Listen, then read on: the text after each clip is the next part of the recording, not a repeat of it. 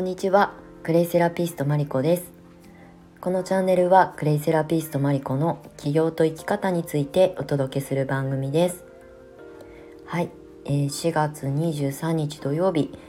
今ですね15時もうすぐ半を迎えるところなんですけれども今日の鎌倉市内はすごくね晴れていて気温が25度予報になってるんですけれども今ちょうどねあの自然食品店にあの買い物に行ってね帰ってきたんですけどもうねあの結構緩やかな坂を登って帰ってくるのであの汗額にね汗があの滲むぐらい気温が上がっていてもうほんと長袖半袖でもいいぐらいのあの気温になってます。また明日はね雨予報になってたりとかして気温がちょっと下がるみたいなので、まあ、今日できることをお洗濯とかをねあの日中ちゃちゃちゃと こなして、えーと、今日はのんびり過ごしております。はい、先にお知らせをさせてください。えっとですね、えー、クレイセラピスト養成講座15期生の募集受付をスタートしております。えっとですね、クレイセラピスト養成講座今回から、ま、2つのコースにあの分けました。まあ、久しぶりにねあのクレイセラピストを、まあ、お仕事にしたいということあ方をね対象としたクレイセラピスト養成講座4ビジネスっていうのとあとまあお家でねあのセルフケアホームケアでクレイを学びたいという方の、えー、向けのですねクレイセラピスト養成講座4ホームっていうことであの明確にね目的を分けてあの受講していただくようにしようかなと思って久しぶりに、えーと、ビジネスコースみたいなのを復活しています。詳細につきましてはホームページの方からあの講座の内容をご確認いただいて、えー、お問い合わせとかねお申し込みに関しては、えーと、受講料などのお知らせをですね公式 LINE の方のあのトップページのあの講座のページに飛ぶようにできているのでそちらからご確認いただいてお申し込みいただければと思います。ちょっとね2段階になってて使いづらいかもしれないんですけれども、まあ、お問い合わせとかをね今までずっとあの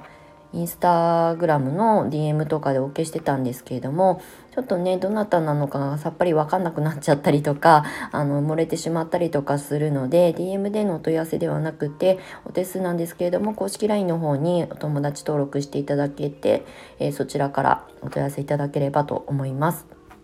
はい、で2つ目のお知らせが年度の寺子屋2期の先生募集受付ですね。これもあの連日お知らせしてるんですけれどもちょうどこの5月から、まあ、2年目に突入するということで、えー、今もう1年目のあのスタートを切られた先生方と,、えーと、普段あの普段ですね日頃あのコミュニケーションを取りながら、まあ、あのサポートをさせていただいてるんですけれどもクレイをねお仕事にしたいとか、まあ、副業っていうかねあの、まあ、もう一つ二つあの収入源になるようなことを、まあ、自宅でねあのクレイのことを教えながらお仕事にしていきたいという方向けの、まあ、ビジネスコミュニティにしております。なのであのクレイの知識をね持ってらっしゃる方はあのすぐスタートしていただけますしもしね全く知識がない方未経験の方でも年度の寺子屋の先生向けのちょっとねあのミニ講座みたいなのをご用意しておりますのでそちらからねあの、えー、スタートしていただくこともできます。この年度の寺子屋もホームページの方ね概要欄の方にリンクを貼らせていただいておりますのでこちらから資料請求を一度していただければ詳細がわかるようになっておりますのでお気軽に、えー、資料請求いただけたらと思います。はい、では今日の本題なんですけれどもえっとですねあの私よく直感とかね感覚ってすごく大事にしたいよねっていう話をするんですけれどもあの私自身がやっぱりクレイまあ、クレイセラピーにね出会った時って全然クレイの知識はなくて使ったこともほとんどなかった。えーと、15年近く前にアロマセラピーを自分のために勉強した時に、まあ、その時も先生がいたのであの実習という形でねバスボムかな？なんかこうクラフトを作ったんですよね。ホームケアとして使えるもの。でその時の機材として一度使ったことがあるぐらい。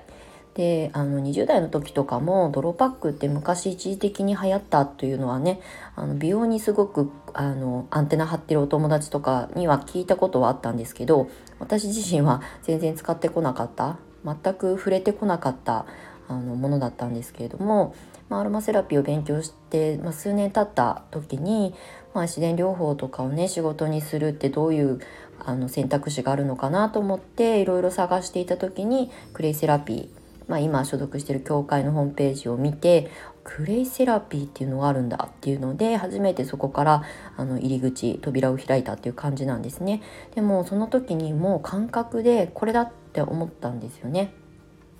全然使ったことないし使い方もわかんないしまあお顔に塗るパックぐらいはイメージ湧きますけどそれ以外にね使い方がそんなに学ぶほどあるのっていうふうに思ったんですけど、まあ、本当に直感感覚に、まあ、素直に従ってどんどんあの突き進んでいったんですけれども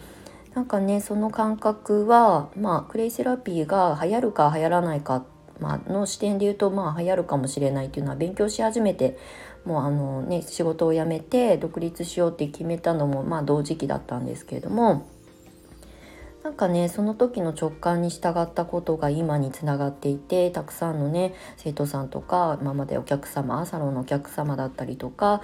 えー、ワークショップにあの参加してくださった皆様との出会いっていうものがあるのでもうねあの時の直感に従っていなければおそらくなんかねあのブツブツあの文句だり愚痴なんかを言いながら会社員続けてたのかもしれないし今まで出会った皆さんとの出会いはなかったんじゃないかなと思うぐらいすごくね私自身の,、まあ、あのライフステージが変わったタイミングちゃあのきっかけだったんですよね。で本当にそのまんま邁進してきて今に至ってあの時の直感感覚を無視しなくて本当に良かったなっていうふうに思います。なんかねよくあの思考だったりとか考え方とかっていうことをね私も個人的に興味がある分野なのでまあ心理学っていうほどまではいかないにしてもそのハッと気づくあの直感だったりとか逆にねあなんかこれ違うかもって思う感覚もあの無視しないようにしてるんですね。これはあの対象が物であっても人であっても環境であってもみんな一緒なんですけれどもぱりねその時に自分の肌で感じた感覚とかあの頭で考えるんではなくてなんか細胞で感じるみたいななんかやっぱこれねあのチャレンジしてみたいっていうふうに思ったその感覚とかまあこれはもういいかなって思うことなんかにもあの素直にねあの背かずにあの向き合っていくと本当にねいろんなことが劇的に変わったりとかまあ、私みたいにね仕事が変わったりとか住む場所が変わったりとか出会う人が変わったりとかねということであのどんどんどんどんね、うん、もう新しいことにあの出会って楽しめるですよね。まあ、全てがうまくいくわけではないので、まあ、私も失敗たくさんしましたけれどもでもやっぱりクレイをあの仕事にしようって思った9年前もう約10年近く前ですけれどもあの時の直感は本当にあの大切なものだったなっていうふうに思います。なのでねなんかいろんなことに興味を持ってねいろいろした調べしたりとかね迷っていることって世の中皆さんたくさんあると思うんですけどやっぱりね自分のそのハッと気づく感覚を大事にした方がいいよっていうことをねよく私も友人とかとお話ししてたりとかする時にまあよくあのテーマにしてお話しすることがあるんですけれども本当ねあの迷ってるのはもったいないから迷うくらいだったら逆にあのチャレンジしない方がいいかもしれないねっていうなんか迷うってことはそこに何かしらが隠れていたりすると思うのででも何かやりたいとかこれなんか取り入れてみたいって思ったことはもうあまり後先考えずあの突っ走れっていうとねあの雑なあのアドバイスになっちゃうんですけれどもでもやっぱりその感覚を無視するとまた何か違ったところで課題にぶつかったりとかやっぱりやっとけばよかったっていう後悔につながったりとかすることも、まあ、なきにしもあらずかなと思うので今日この瞬間に感じたことには素直に乗っかってみるっていうのがすごくいいと思います。もう私は感覚人間なのであんまり頭で考え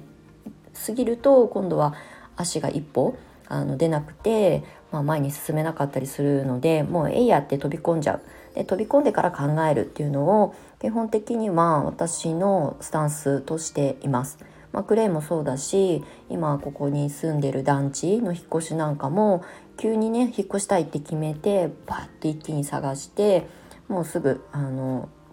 転居して、まあ、もうすぐ1年経とうとしてますけれども本当に1年あっという間でしたが本当ねあのその感覚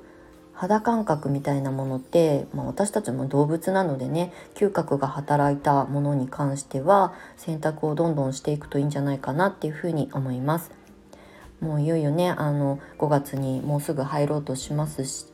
入ろうとしてますしあっという間にね半年とか過ぎて1年があっという間に終わってああ今年も結局迷って何もできなかったななんてことにならないようにね今日感じたものは本当にこう細胞が感じたままにあの動物の感覚で進んでいくといいんじゃないかなっていうふうに思います。はいということで、まあ、あまりまとまりがありませんが、最後までお付き合いいただきましてありがとうございました。素敵な週末をお過ごしください。クレイセラピストマリコでした。